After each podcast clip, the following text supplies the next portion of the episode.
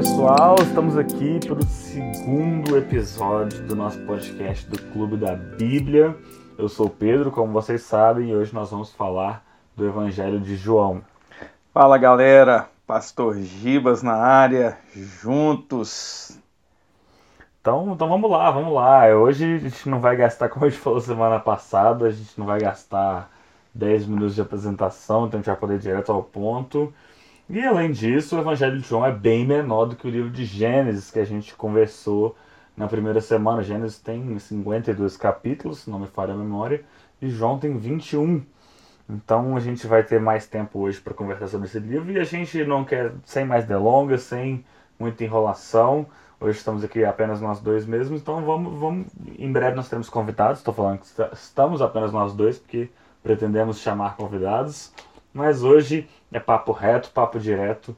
Vamos falar desse livro aí que a gente leu. Foi o primeiro livro do Novo Testamento que o Clube da Bíblia leu no ano de 2022, né, desde que o projeto começou. Atualmente acabamos de começar Mateus, que já é o terceiro. Finalizamos Marcos é, anteontem, eu acho, né? Anteontem? Isso. Anteontem. É, mas enfim, vamos lá. Evangelho de João. É um evangelho que é, um, é muito conhecido por N motivos, enfim, a gente vai se debruçar sobre isso hoje, mas é um evangelho que já começa com uma frase muito, uma, um primeiro versículo muito impactante, né? Na, na, minha versão aqui, na King James diz: no princípio era a palavra e a palavra estava com Deus e a, para, e a palavra era Deus. Eu me lembro inclusive de um, eu não lembro quem que eu vi isso dizendo essa palavra como é, o termo logos, que a gente conhece muito é, no, na, nas biologias e filosofias, e esse logos sendo uma referência, inclusive, sobre como que João vai é, tratar desse evangelho para um público diferente dos demais ali, de uma forma é, diferente. É, na verdade, o logos, né, para os gregos, né, o alvo do evangelho é, gregos, gentios e judeus, o Logos ele acabaria atingindo a todos, né? Porque o Logos, além de ser a palavra encarnada, né, a palavra que estava ali em Gênesis, ele tem esse sentido de ser. Os gregos acreditavam né, que, que por trás da criação do mundo havia o Logos, né? O Logos era algo muito importante para eles. Então, João dá esse tiro, né? Já começando dizendo: no princípio era o Verbo, no princípio era a palavra, no princípio era o Logos. Inclusive, João fazendo, na verdade, não João fazendo eco, né, mas Paulo fazendo João a esse tipo de alegoria no futuro, vai, quando ele está pregando, falar de um Deus desconhecido que estava lá na cidade, fazendo uma coisa muito parecida, né, que é pegar um elemento da cultura, uma crença, e explicando como é que o evangelho se relaciona com isso. Então é, João começa com uma frase dizendo: Olha, esse, esse logos que vocês entendem, essa palavra que vocês entendem que está por trás de tudo, eu vim falar disso. Eu vim falar dessa, dessa criação, é, desse, desse verbo, desse logos que estava desde o princípio das coisas. É interessante como é que João começa o livro já se conectando com o público que ele pretende é, falar. E o objetivo desse evangelho, o que, que nós precisamos entender? Né? Todos sabemos que são quatro evangelhos. Mateus, Marcos e Lucas são chamados de evangelhos sinóticos, por serem bastante semelhantes. João é um, evangelho, é, é um evangelho, evangelho. João é um evangelho mais teológico, mais é, é, denso. Ele quer apresentar Jesus como Deus. Ele tanto que é, 90% das, da, dos textos de João são exclusivos, não, não estão em, outro, em outros evangelhos. E ele quer exatamente mostrar é, essa deidade, né? Jesus como Deus. É provavelmente o último evangelho a ser escrito ali, mais ou menos entre o ano 80 e 90. É, só para que vocês tenham uma ideia, Clemente de Alexandria, que era um dos pais da igreja, né? Quem são os pais da igreja? São aquelas pessoas que viveram nos primeiros séculos, né, depois da partida dos discípulos e que confirmaram esses escritos, né? É, Clemente de, de, Alexandria, ele dizia que é, como é, é, não há um foco em fatos externos, né, que, que foram estabelecidos nos outros evangelhos, é como se isso, esse evangelho de João fosse um evangelho mais espiritual. E guarde isso. João está afirmando que Jesus é Deus. As pessoas, muita gente crê que Jesus é um profeta. A maioria das pessoas acredita que Jesus esteve aqui, que foi um homem que andou por essa terra, bacana, bom, que deixou bons ensinos. Jesus é muito mais do que isso. Ele era o Deus encarnado. E é isso que João está afirmando, assim como Gênesis né, afirma no, é, é, no princípio Deus criou o céu e a terra.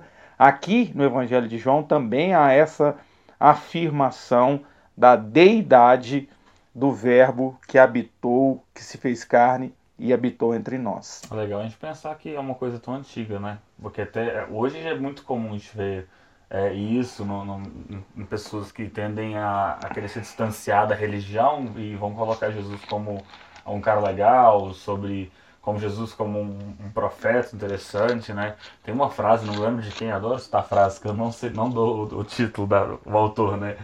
mas uma frase que diz que Jesus não podia ser um cara legal justamente pelo fato dele ter sido crucificado. Você não crucifica, você não mata caras legais, você mata ameaças, né? Porque o, o, o que a Bíblia vai contar e o Evangelho de João um, um relato muito importante nesse sentido é que Jesus veio meio que subverter um monte de, da ordem social ali, mexendo com é, o modo como os fariseus se relacionavam com os pecadores publicanos e é, enfim, essa, é, refutando essa crença de que Jesus poderia ser qualquer um. E eu estou inclusive, perto da minha biblioteca aqui, me lembrando que Augusto Cury, por exemplo, foi é, alguém que tem um testemunho interessante nesse sentido, que foi estudar o Jesus histórico para Ele era ateu, né? Era ateu, foi estudar Jesus para entender o que, que ele, como ele, quem era esse cara. E acaba é, se convertendo ao entender que não tem como ele não ser Deus, né? E aí vou finalizar com o argumento, esse eu me lembro, que é de C.S. Lewis, que vai falar que né, as hipóteses para quem Jesus era, né? Ou ele era um louco, ele não, não, não tinha a menor ideia do que ele estava falando, ou ele era um mentiroso, estava falando que era uma coisa e era outra, ou então ele era o filho de Deus, porque as afirmações que ele vai fazer, especialmente no Evangelho de João, que tem muitos eu sou três pontinhos, né? Eu sou o caminho, a verdade e a vida. Eu sou sete vezes. Sete vezes. É, essas afirmações não podem colocar Jesus no patamar de ser um cara comum. Né? Isso que Lewis está provando com esse argumento e que o livro de João, na verdade, muito antes disso, vem é, provando. E esse verbo habitou no nosso meio, né? se fez carne, ele habitou cheio de graça, cheio de verdade, mostrando que, que a graça também estava chegando, uma nova aliança, um novo tempo, né? É, é, é a lei é, se cumpriria né, no Verbo, em Jesus.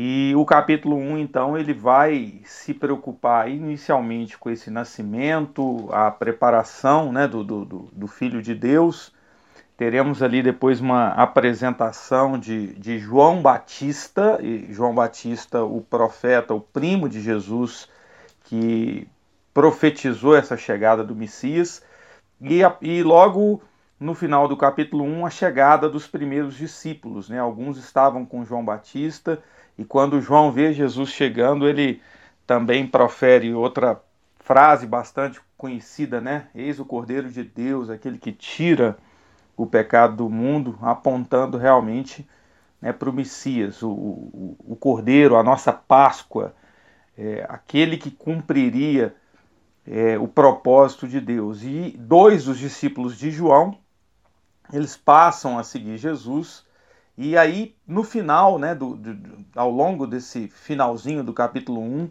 os discípulos começam a se juntar. Felipe, André, Natanael, depois para frente vai vir Pedro, João, Tiago. Nós vemos o relato dos discípulos se juntando aí ao final do capítulo 1. No final do capítulo 1 tem uma passagem, eu vou fazer um destaque bem pessoal aqui, porque na, no, no episódio passado, quando a gente falava de Gênesis, eu comentei sobre como eu gostava da passagem de Agar e, e, o fato de que Deus ele se manifesta aí como Deus que vê. E, eu, e sempre que eu começo o ano, geralmente é, João e Gênesis estão sempre lendo junto, eu me, vejo a similaridade entre essa passagem de H e no, logo no verso 48 do capítulo 1, onde Jesus vai destacar para Filipe que ele, ele, eu te vi antes de tudo isso, né? antes de Filipe, que Filipe, antes que Filipe te chamasse, quando tu estavas debaixo da figueira eu te vi. Na verdade ele está falando por é, para Natanael.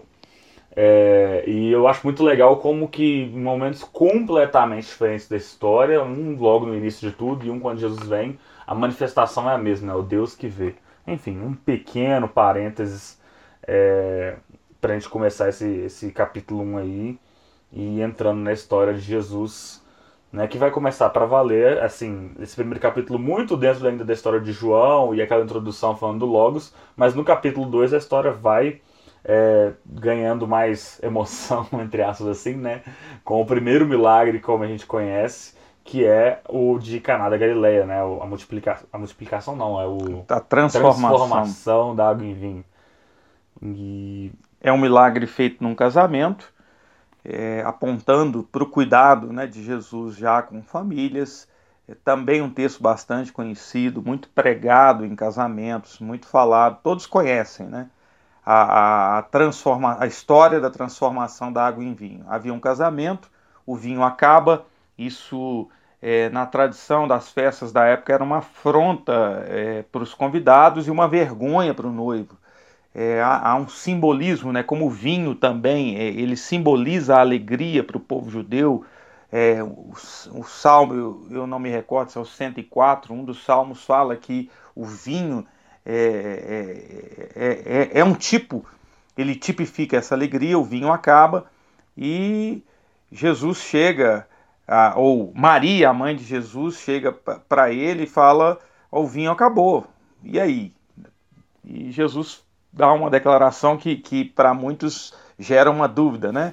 Mulher, que tenho eu contigo, tá em, em João 2,4. A NVI tem uma tradução mais suave, mais, apropri, mais apropriada, né? É, que temos nós em comum, mulher. Jesus não está afrontando. Chamar Maria de mulher não era, é, era, algo comum, em primeiro lugar. E o que ele quer dizer para Maria é: o que, que eu e você temos em comum? Por que, que você está me procurando? Ele está é, entre aspas, colocando Maria no lugar dela. E a gente falando de Maria, é bom abrir um parêntese, né? A gente não deve minimizar é, Maria, não devemos achar menos do que ela era, é simplesmente a mãe do Salvador, agraciada, aquela que recebeu a visita do anjo Gabriel. É, eu brinco que se Maria estivesse viva hoje e chegasse na minha igreja, eu passaria o microfone para ela sem sombra de dúvidas tem, temos muito para aprender com ela, mas também não devemos elevá-la ao nível de Deus é, ou ao nível de Jesus, é, sendo que ela mesma disse que era, que era serva de Jesus. E Jesus aqui está dizendo: eu, nós não temos nada em comum. Tanto que Maria entende isso e fala com os serviçais: ó, façam o que ele mandar, a bola está com ele. E Jesus transforma então seis potes ou 600 litros de água aproximadamente, um pote daqueles ou uma metreta, conforme sua versão, ela pode, ela cabe de 80 a 120 litros. Se a gente colocar 100 litros na média, 600 litros de água, Jesus transforma em vinho. É, após os serviçais encherem, eles levam o encarregado da festa, o encarregado da festa vê que aquele vinho era de uma qualidade altíssima e, e o, o costume da época era o que? A gente serve o melhor primeiro. À medida que a festa avançar, a gente começa a, a servir o pior. E, e ali era o melhor vinho que estava ficando para o final daquela festa. E, e, é um milagre maravilhoso. A Bíblia diz que esse sinal, é, João 2,11, revelou a glória de Jesus. Né? Esse sinal ele aponta para muitas coisas. Ele aponta para a nova aliança né, feita com o sangue de Jesus. E ele aponta para a novidade de vida ele, ele aponta é, é, para que o vinho novo, a vida com Jesus, ela é melhor que a vida antiga. É um texto maravilhoso, sobrenatural, fantástico. Ali os discípulos viram, o mundo viu, é, foi apresentado para Jesus. Continuamos no capítulo 2 com a purificação do templo. A gente não vai passar capítulo a capítulo aqui para não, não alongar, vamos pontuar algumas coisas O capítulo 3 também tem algo sensacional que é o encontro de Jesus com Nicodemos na calada da noite. Nicodemos, um mestre, um fariseu, é, vendo, já sabendo dos milagres de Jesus, o procura. E é onde há a, a, a, a célebre declaração de Jesus também, que ninguém pode ver o reino de Deus se não nascer de novo. É cheio de declarações muito conhecidas esse capítulo 3, né? Do, depois vem o João 3,16, posteriormente, possivelmente o versículo mais decorado de todos os tempos. É, esse falando do novo nascimento, né? E no versículo de número 14, uma outra coisa interessante, né? Jesus fazendo menção a Moisés, a gente passa depois por esse texto quando a gente for falar de Êxodo, quando a gente chegar nessa parte da leitura bíblica do Antigo Testamento, mas é legal como, mais uma vez, tudo muito conectado, né? A Bíblia é muito cheio disso. E, para mim, o que mais chama atenção nesse capítulo de número 3 é porque a, o que muitas pessoas vão considerar como a síntese de todo o Evangelho, né? Que é esse, porque Deus amou o mundo de tal maneira, enfim, João 3,16, ele poderia ser um sermão ali pregado para milhares de pessoas, pregado para os discípulos, mas Jesus é, não tem nenhum problema em explicar tudo o mais explicar possível para uma pessoa só. Né? O melhor sermão, talvez, que ele poderia dar, não, tem, não tinha nenhum problema em ser dado para alguém que queria ver ele na calada da noite, né? Um, um, governante dos judeus, né? como diz aqui na King James, o, o Nicodemos. Ou seja, porque Deus amou o mundo de tal maneira que deu seu Filho unigênito, para que todo que nele crê não pereça, mas tenha a vida eterna foi pregado para uma pessoa, Nicodemos. Teve esse privilégio de ouvir isso. E é bom dizer que na sequência de, de a gente fala desse amor de Jesus e na sequência é, ou junto desse texto, quando fala da serpente de bronze, que, a, que aponta para o texto de Êxodo, né, que, que o Pedro falou, essa serpente de bronze ela aponta para a justiça de Deus, né? A, ser, é, é, a, a, cruz que seria levantada, o bronze tem a ver com a justiça, mostrando que amor e justiça andam juntos.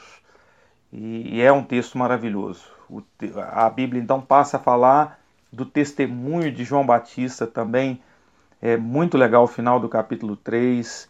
João Batista reconhecendo a divindade de Deus. Os seus discípulos dizem né, que que havia do outro lado alguém que estava batizando e todos estavam indo até ele, né, referindo-se a Jesus, achando que João é, sentiria inveja. E João, mostrando que conhecia o seu chamado, que sabia quem ele era, ele, ele disse que só podia receber alguma coisa, um homem só pode receber alguma coisa se for dada do céu. E ele fala assim: Eu sou apenas um amigo do noivo.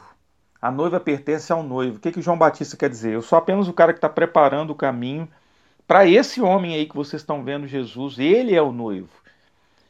E é, é, algo que a gente precisa entender, né? Somos todos o amigo do noivo, né? O que, que é o amigo do noivo? Qual a função dele naquele tempo? Aquele que prepara é, a noiva para o noivo. Talvez a... hoje um padrinho, né? Um padrinho, né? Na nossa linguagem. Ou seja, nós todos temos essa função de João Batista de anunciar Jesus e de cuidar da igreja, da noiva do Senhor que ele virá buscar é, na, nas bodas do Cordeiro. João Batista, para mim, é um cara sensacional. Por, por, saber que, que ele era a voz que clamava no deserto e apenas isso, ele não era Jesus. Uma identidade muito bem firmada, muito certo de quem ele era é, tanto que ele mesmo nesse final de capítulo 3 é quem diz uma, uma coisa que a gente canta muito, né? A gente adora cantar que ele cresça, que eu diminua. E é João Batista que condensa esse pensamento em João 3,30, né? É, ele deve crescer, mas eu devo diminuir, diz aqui na, na, na King James. Então é um personagem realmente muito é, curioso, muito interessante, que dá para é, estudar muito ele. Posteriormente, quando os discípulos vão questionar Jesus falando da vinda de Elias, né, Jesus ainda vai colocar que ele vem, é, ele, João vem nesse espírito de Elias e cumpre é, essa passagem que estava colocada ali no, no, Antigo Testamento. Então, né, João é, é, muito legal por vários sentidos. Ele vem com o espírito do, de um dos maiores profetas do Antigo Testamento, né, completamente autêntico, comendo é, gafanhoto no deserto, enfim é, é muito interessante a gente pensar toda a participação dele nos evangelhos e nesse livro de João. Capítulo 4, famosíssima conversa de Jesus com a samaritana. Que cuidado que Jesus tem com as mulheres, teve com as mulheres, colocando-as numa posição de, de honra. Né? Ele, ele desvia sua viagem, dizendo que era necessário passar por Samaria. A gente precisa entender que samaritanos e judeus não se davam bem, isso vem do Antigo Testamento, quando houve a divisão do, do reino de Israel. Mas Jesus queria passar por Samaria e não só passar por Samaria, ali ele sabia que encontraria com essa mulher samaritana. É bom dizer que aí há duas aberrações para o judeu: Jesus conversar com a mulher e Jesus conversar com a mulher samaritana. Os discípulos haviam ido comprar comida e quando eles voltam e veem aquilo, eles não entendem nada.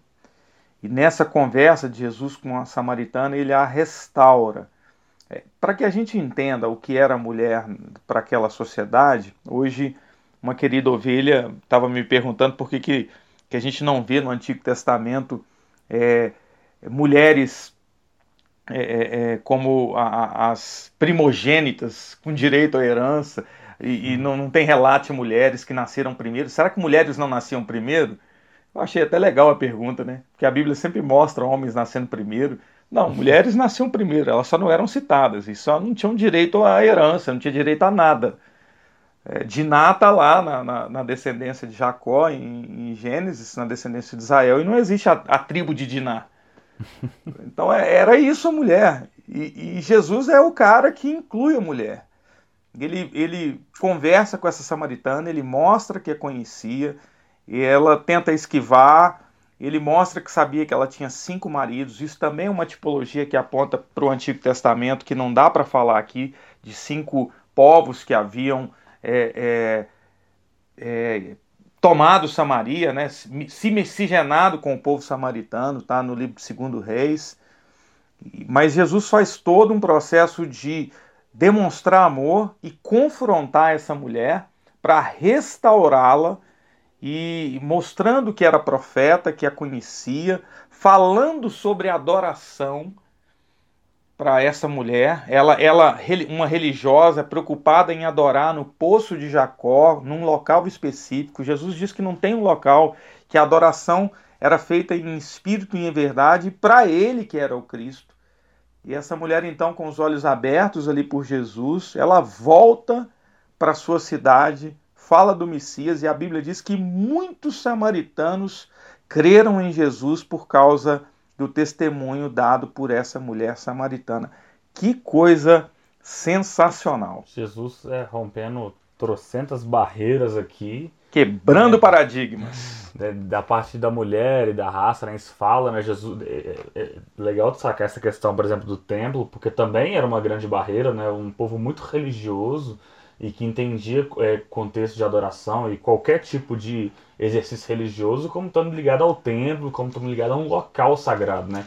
Um povo acostumado com locais sagrados, porque como a gente é, vê no Antigo Testamento, o tempo todo se fala de Terra Santa, o tempo todo se fala de locais que eram extremamente simbólicos. E aí Jesus já começa, ainda podemos dizer, quando ainda no início da sua caminhada, é, também estabelecendo isso, olha, não me importa tanto o local, não, não, não, não, não existe mais essa coisa de local sagrado, até porque posteriormente a gente vai ver Jesus é, sobe, volta, vem, vem o Espírito Santo e o, o, local que se torna sagrado somos nós mesmos, né? A gente, a gente se tornando a habitação do Espírito Santo, esse local que, antes, que era antes sagrado, que era o templo, agora somos nós. Então agora a gente tem que tomar cuidado com o sagrado, não é porque o sagrado é o templo, mas porque o sagrado somos nós que somos esse local onde adoramos a Deus, enfim, em toda essa lógica da adoração que é estabelecida aqui em João 4.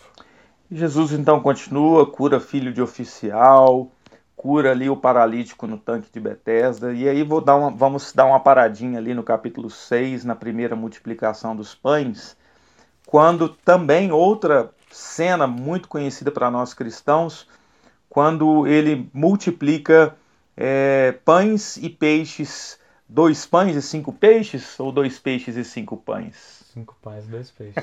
Ah, eu lembro. Tem coisa que a gente tem que colar, não lembro da música, né? Do. Tem uma música do 4 por 1, cinco pães e dois peixes. Então ele multiplica esses cinco pães em dois peixes para uma multidão. É, é, e fica todo mundo abismado. Ele prega para aquela multidão, a multidão está com fome, é, surgem né, esses pães e peixes e ele multiplica. E dali ele vai, ele anda sobre as águas.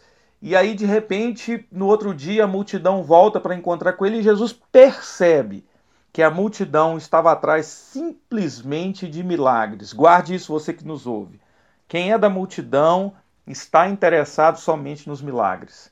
E Jesus então ele confronta a multidão. Não, vocês vieram atrás de mim por causa dos sinais de milagre que vocês viram, os pães que vocês e os peixes que vocês comeram, mas não é isso que vocês têm que fazer não.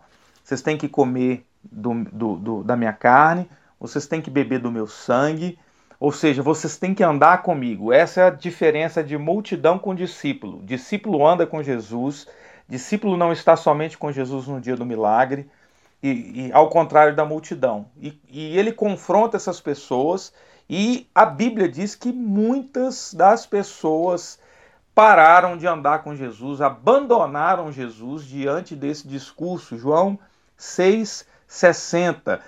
Dura é essa palavra. Quem pode suportá-la? Alguns discípulos disseram isso.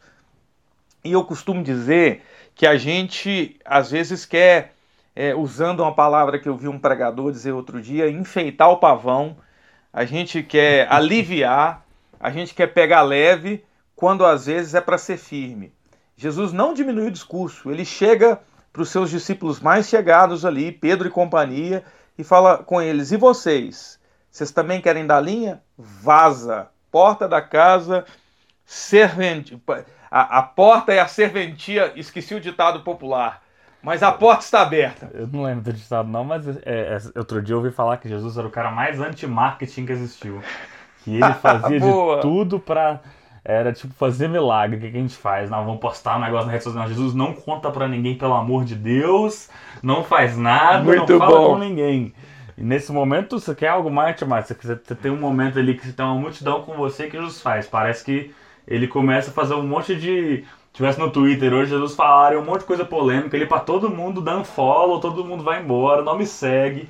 Eu não quero ninguém é, que não esteja de fato comprometido aqui junto comigo. Anti-marketing. E então ele, ele não alivia no discurso e vocês querem ir embora, podem ir. E a Bíblia diz que vários dos seus discípulos voltaram atrás e deixaram de seguir Jesus diante daquele discurso. Mas Pedro, como sempre tomando a frente, ele diz que, Senhor, para quem iremos se só o Senhor tem as palavras de vida eterna? Nós cremos e sabemos que és o Santo de Deus. E Pedro e aqueles principais discípulos continuam seguindo a Jesus diante de um duro discurso. Diante da dificuldade, diante do dia que Jesus endurece o discurso, é que nós veremos quem são os discípulos dele, que Deus nos ajude que sejamos esses que não largamos o Senhor Jesus, não andamos com ele somente por milagres. Legal porque isso tem é, me lembra uma outra passagem, né, onde Jesus vai dizer que o evangelho tem tudo a ver com calcular o custo das coisas, né? Que ninguém vai é, ele, ele usa exemplos daquela época, né? Ninguém vai para a guerra sem antes saber é, se vai conseguir bater de frente com outro exército ou ninguém vai fazer uma construção sem antes saber se tem, tem condição de terminar aquela construção, se não vai ficar parado aquilo ali.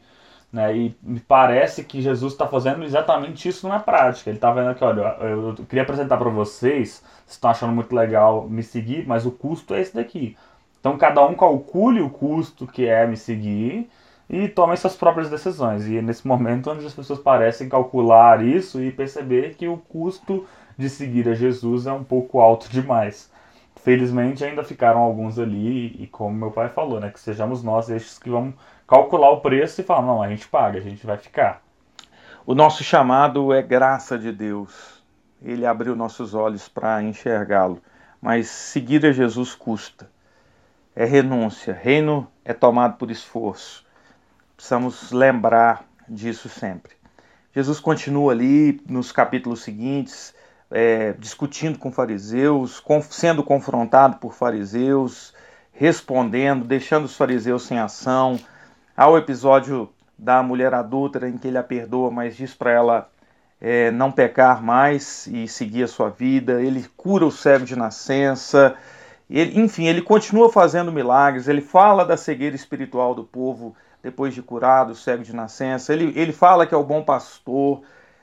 Os judeus, diante disso tudo continua incrédulo. Aliás, é, falando. Você falou que Jesus fala né, que é o bom pastor, e a gente, na verdade, citou isso muito superficialmente no início, mas acho que vale gastar alguns, pelo menos, um pouco de tempo para explicar.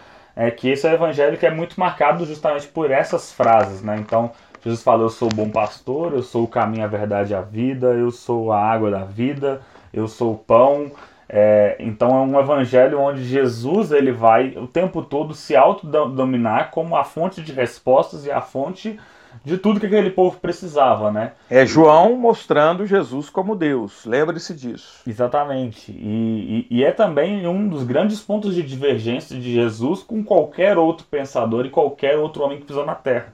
Né? E, e que algumas pessoas vão usar isso como um discurso de apologética, né? como defesa da fé é, dizendo que é, outros homens apontaram caminhos, apontaram quem seria o pão, né, disseram: olha, siga por aqui, faça isso. Jesus aponta de volta para si, ele coloca ele mesmo como fonte de tudo ali. É, e, e, se colocando como uma resposta mesmo e, e, a cura e tudo mais que esse povo esperava, o Messias, né? Falando numa linguagem ali para os judeus e o Salvador, enfim, todas as respostas. A gente poderia gastar um tempão aqui falando só sobre o, o que todas essas afirmações significam.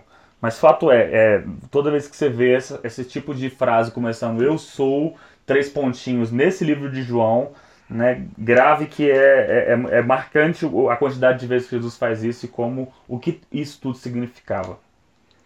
Ele é o próprio Deus e, af, afirma isso. Quem, quem crer nisso será salvo. Né? A gente olhando para a Bíblia, esse, essa é a verdade. Capítulo 11 fala de, da morte de Lázaro, onde Jesus o ressuscita depois, espera morrer, espera que ele morra, e, e para depois ressuscitar e a glória dele se manifesta.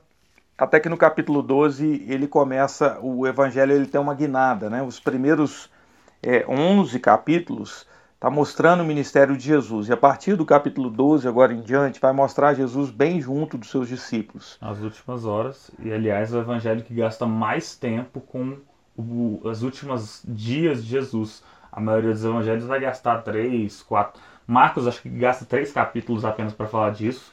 João gasta nove capítulos para é, falar desse período é, final da vida de Jesus. Se faltou aula de matemática, são 10 capítulos, do 12 ao 21. É, o cara é jornalista, gente. Acontece. Já. Então, em João 12, seis dias antes da Páscoa, olha esse detalhe. Aqui estamos entrando na semana da crucificação. Jesus chega a Betânia e ali ele é ungido é, por Maria. Essa unção que Maria faz ali com perfume caro ela tem a tipologia de que ela estava preparando o corpo dele para a morte. Porque a pessoa, quando morria, o corpo dela era é, é, é, ungido né, com, com os óleos da época, com, com perfumes, e ela está fazendo isso já, é uma prefiguração do, do, do, que aconteceria. Por quê? Porque lá no final, quando as mulheres vão ao túmulo, o túmulo está vazio, elas vão ao túmulo para ungir o corpo dele. Chega lá, o corpo não está lá. Porque ele já tinha sido ungido. Olha que coisa sensacional. Então ela, ela unge, e ali ele tem a entrada triunfal em, em Jerusalém, ele prediz a sua morte, e até que no capítulo 13 nós temos o início da, da ceia. E eu vou passar a bola para o Pedro, mas o início da ceia, em João 13, é sensacional, porque os discípulos eles estão reunidos um pouquinho antes da festa da Páscoa, Jesus sabia que tinha chegado o tempo e o, o jantar está sendo servido. O diabo já tinha entrado em Judas, todo o cenário preparado. Só que a galera chega para jantar e não tinha os servos. Quem eram os servos? Aquelas pessoas que limpavam os pés da, da, de quando, quando você chegava numa casa, você estava com os pés sujos.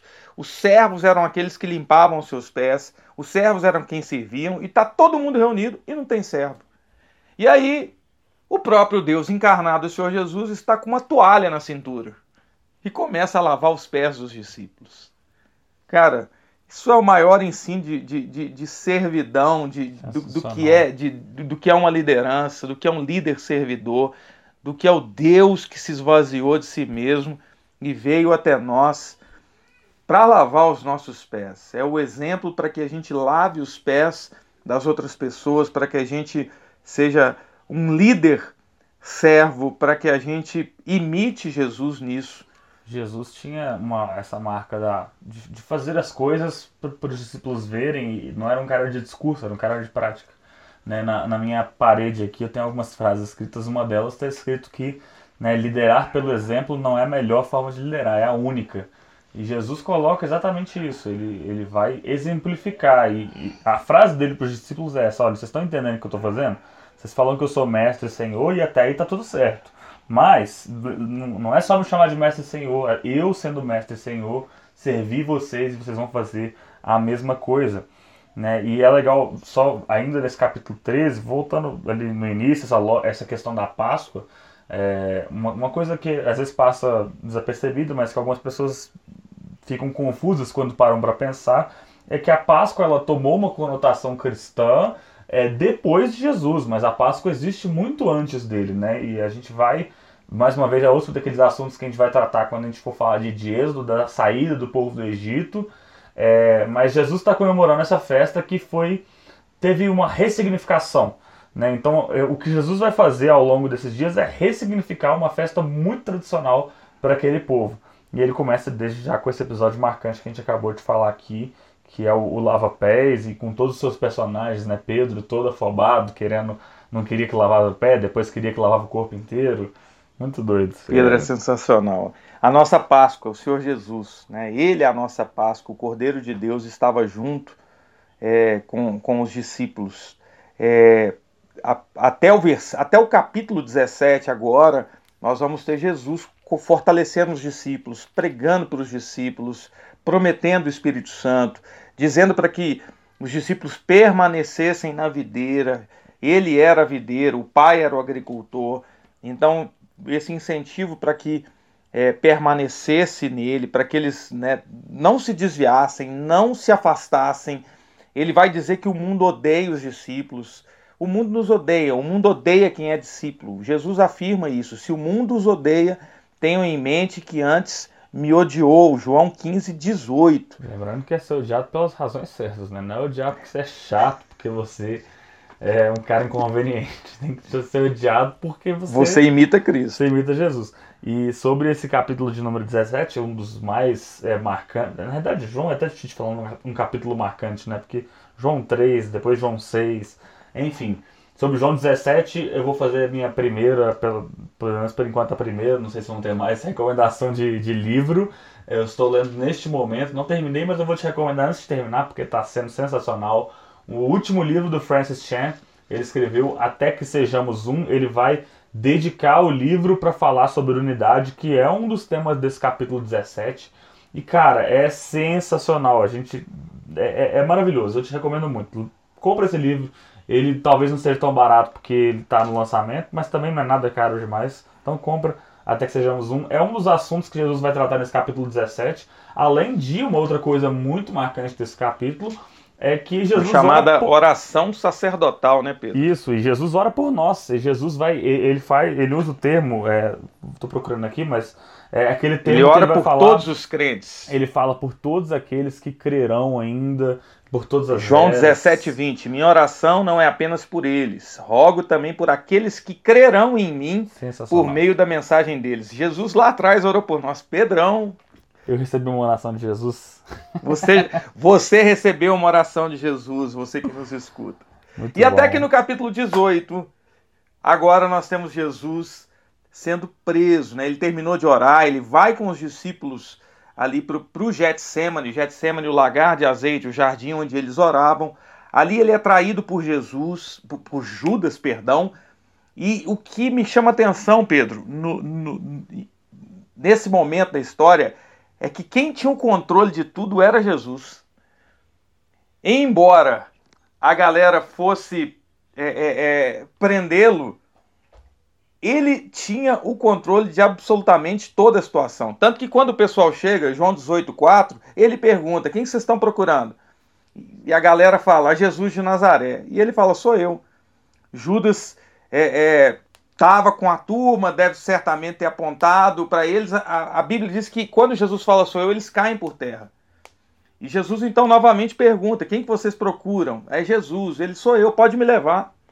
Olha o controle que ele tinha da situação. Ele não estava ali entregue. Você vai ver depois para frente ele diante de, de, de, de Anás, diante do sumo sacerdote, diante de Pilatos, em todo o tempo. Pilatos está apavorado na frente de Jesus. Pilatos era um político, não sabia se soltava, se prendia, queria ficar bem com, com, com, com, com os judeus, mas ao mesmo tempo é, é, falavam para ele que Jesus dizia que era Deus, mas será que eu vou matar Deus? A mulher de Pilatos ainda põe, deixa Pilatos mais doido ainda, falando que teve um sonho com Jesus para ele não fazer nada de mal.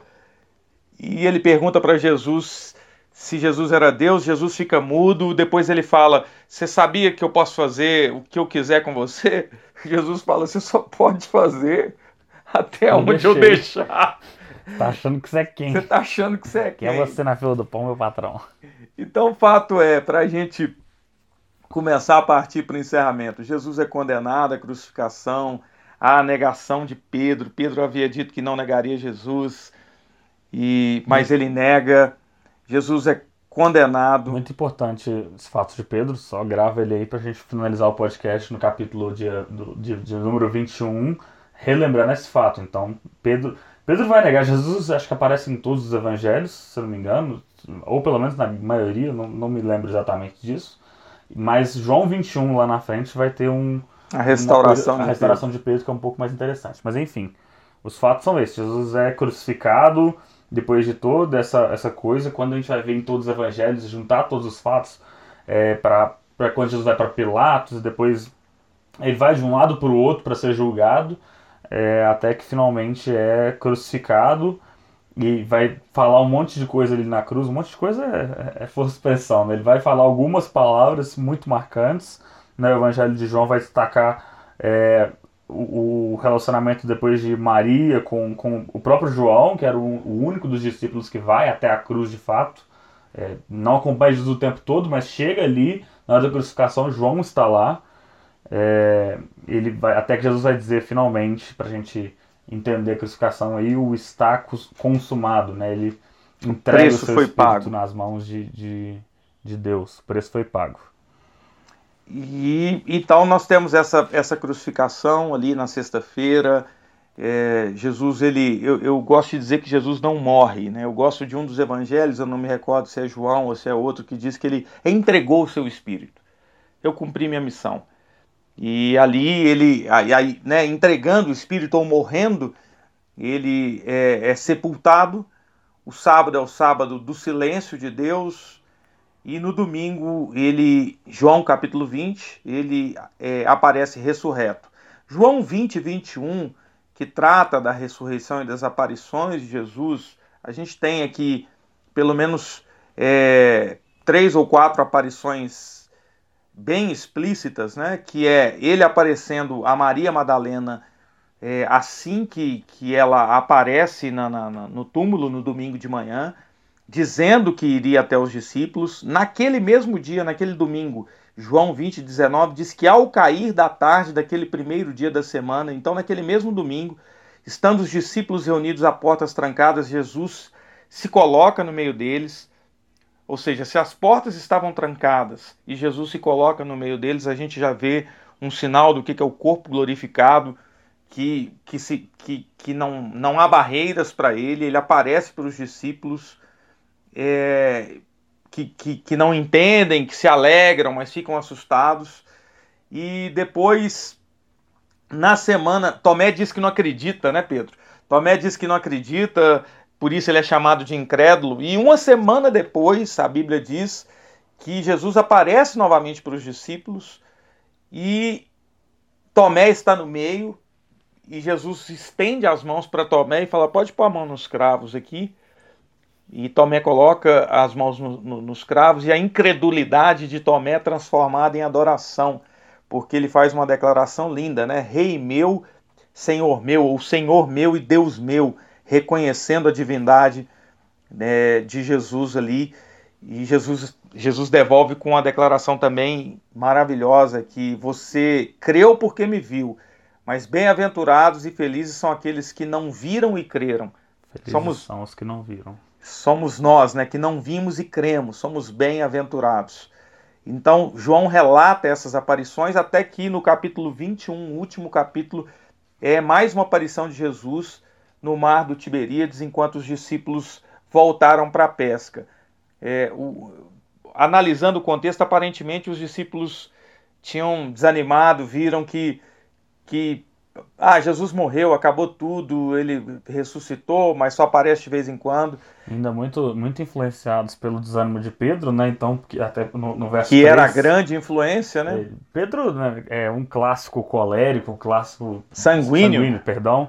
É, então você vê isso ao longo de todo o, o impulsivo. Todos os, todos os evangelhos vão mostrar esse Pedro impulsivo, então é muito fácil de entender ele como um dos personagens mais influentes ali dentro dos discípulos. E no verso 3 do capítulo 21 ele fala: ah, Eu vou pescar, não sei vocês, eu vou pescar. Só que, enfim, os discípulos vão para esse lugar e acontece um dos episódios mais conhecidos ali deste, deste relato final de João, que é a restauração de Pedro, onde Jesus vai perguntar para Pedro três vezes né, se ele realmente amava Jesus, e há um famoso jogo de palavras entre as palavras gregas é, para amor. Para você que, se por um acaso você nunca ouviu isso, acho difícil, mas se por um acaso você nunca ouviu, né, o, a língua grega, diferente da gente, diferente. As diferentes línguas têm diferentes formas de expressão. No Brasil, no português, a gente fala amor. Né? No grego, eles vão falar de filéu, que é o amor muito irmão, muito é, meu amor ao próximo. Eles vão, eles vão falar de eros, que é o amor de homem para mulher. Eles vão usar, é, acho que storge, que é um termo que não aparece na Bíblia, mas que é, vale, é vale mencionar, um livro que vai explicar isso com muita é, assertividade, é o livro Os Quatro Amores. Eu falei que ia fazer mais uma indicação de livro, então Os Quatro Amores de C.S. Lewis vai explicar essas quatro palavras, mesmo o storge não aparecendo na Bíblia, ele se aprofunda um pouco disso, é, pegamos como base é, a lógica grega para falar de amor, e finalmente a quarta palavra grega é o ágape, que é esse amor perfeito, né, muito atribuído é, de Deus para nós, para, para os seres humanos. Então, o que Jesus vai fazer com Pedro é, ele vai perguntar se Pedro filéu por duas vezes, né, se Pedro ama ele com esse amor fraternal. É, é mentira, mentira. Pedro vai, é, Jesus vai perguntar se de Pedro ágape, ou seja, se Pedro ama ele com esse tal amor perfeito, esse amor de Deus para ele, possivelmente o amor que Pedro disse que teria, porque Pedro fala que não ia chegar a Jesus de jeito nenhum. Então Jesus está te perguntando, Pedro, você tem aquele amor mesmo, aquele lá que você falou que tinha até o final? E Pedro responde por duas vezes, Filéu, não, Jesus, eu acho que eu entendi que o meu amor ele é um pouco menor do que eu esperava. E Jesus na terceira pergunta ele vai reduzir é, o, o, vai chegar no nível de Pedro. Vai chegar no nível de Pedro, né? Vai mudar a palavra que ele usa para amor, vai falar de filéu mais uma vez, vai falar desse amor fraternal e Pedro vai é, se entristecer porque, olha, Jesus, é só isso que eu tenho para te oferecer mesmo. Né? É, a, a, leitura que se faz desse texto é, é, é, essa em 99% das vezes. Outro dia eu vi algum pessimista que não acreditava né, nesse tipo de leitura, mas é, é isso que acontece aqui. Jesus está restaurando Pedro ao dizer para ele. Para cada uma das negações, uma afirmação. Né? Três vezes você me negou, três vezes eu pergunto se você me ama. De, uma, de certa forma, dizendo para Pedro: olha, não tem, eu não estou levando em consideração esse seu pecado. Eu quero que você faça algo para provar essa algo por mim. Apacente as minhas ovelhas. É, foca daqui para frente. Vai viver a vida daqui em diante né, com esse amor filéu, que eu sei que não é perfeito, mas você ainda vai ser muito aperfeiçoado. Aliás, é o tema final ali, né? Jesus falando com Pedro que hoje ele tem controle da vida dele. Quando você é jovem, você fazia o que você queria. Mas quando você for mais velho, você vai amadurecer. Né? Esse seu amor vai amadurecer junto com você e você não vai fazer mais só aquilo que você quer. Você vai fazer é, o que outras pessoas estão dizendo, porque o amadurecimento passa por isso, né? Por, por muitas coisas, por amadurecer esse amor, por fazer aquilo que a gente não quer por amor a Jesus, né? Por ir onde a gente não iria por amor a Jesus. E assim encerra esse episódio de Pedro, né? Até os últimos versículos ali onde Jesus vai falar com é, Pedro vai perguntar de João e Jesus vai, tipo assim, Pedro, cuida da sua vida, se eu quero que ele faça até o fim, Pedro, não interessa sobre o João, interessa você. E assim, mais ou menos. É, e é, tão inter... e é interessante isso, né? O Evangelho de João termina com esse processo de restauração de Pedro. É, e é importante isso, porque quando começa Atos dos Apóstolos, mais para frente, Pedro vai ser peça fundamental no início do livro de Atos, o Pedro restaurado. É, para muitos, para Pedro, é, para o próprio Pedro e para muitos, Pedro, por ter negado, estaria fora. E Jesus não levou isso em conta, conforme o Pedro aqui do podcast disse, né? É, Jesus não, ele, ele, ele sabe das nossas limitações e falhas e ele quer nos restaurar para que a gente trabalhe para ele. É, para a gente finalizar, João, é, no versículo 31 do capítulo 20, um capítulo antes, é, João diz assim: Estes escritos foram para que vocês creiam que Jesus é o Cristo, o Filho de Deus, e crendo tenham vida em seu nome. Ou seja, João está ratificando que, que o livro é escrito, que ele escreveu tudo para que as pessoas creiam que Jesus é o Filho de Deus, e ele encerra o livro no último versículo do capítulo 21, 21, 25. Jesus fez também muitas outras coisas. Se cada uma delas fosse escrita, penso que nem mesmo no mundo inteiro haveria espaço suficiente para os livros que seriam escritos. Pensa num cara que fez milagre enquanto esteve nessa terra. Eu fico imaginando se Jesus não fez uma parada muito louca assim, que talvez seria legal a gente saber, tipo, um milagre que nunca aconteceu. Será que Jesus acalmou um desastre natural? Um furacão, Jesus acalmou o furacão. Sei Sabemos lá, né? que ele fez muita coisa. e é isso aí. imaginação. E é isso aí. Encerramos por aqui hoje, cumprindo aí já um, um, uma viagem um pouco menor nesse podcast. Vamos nos ajeitando. Deem feedback para a gente do que vocês têm achado, para que a gente continue produzindo aí conteúdo para vocês. E é isso aí, um abraço, até a próxima semana. Essa semana eu recebi muitos feedbacks positivos, muitas boas notícias. Continuem nos falando, a gente está é, tá ajustando muita coisa, então não tem acesso a todos os dados, eu não sei exatamente quantas pessoas estão ouvindo pela plataforma aqui, então o, o, o feedback de vocês está sendo o nosso termômetro, a gente está se baseando por isso para saber como é que está indo.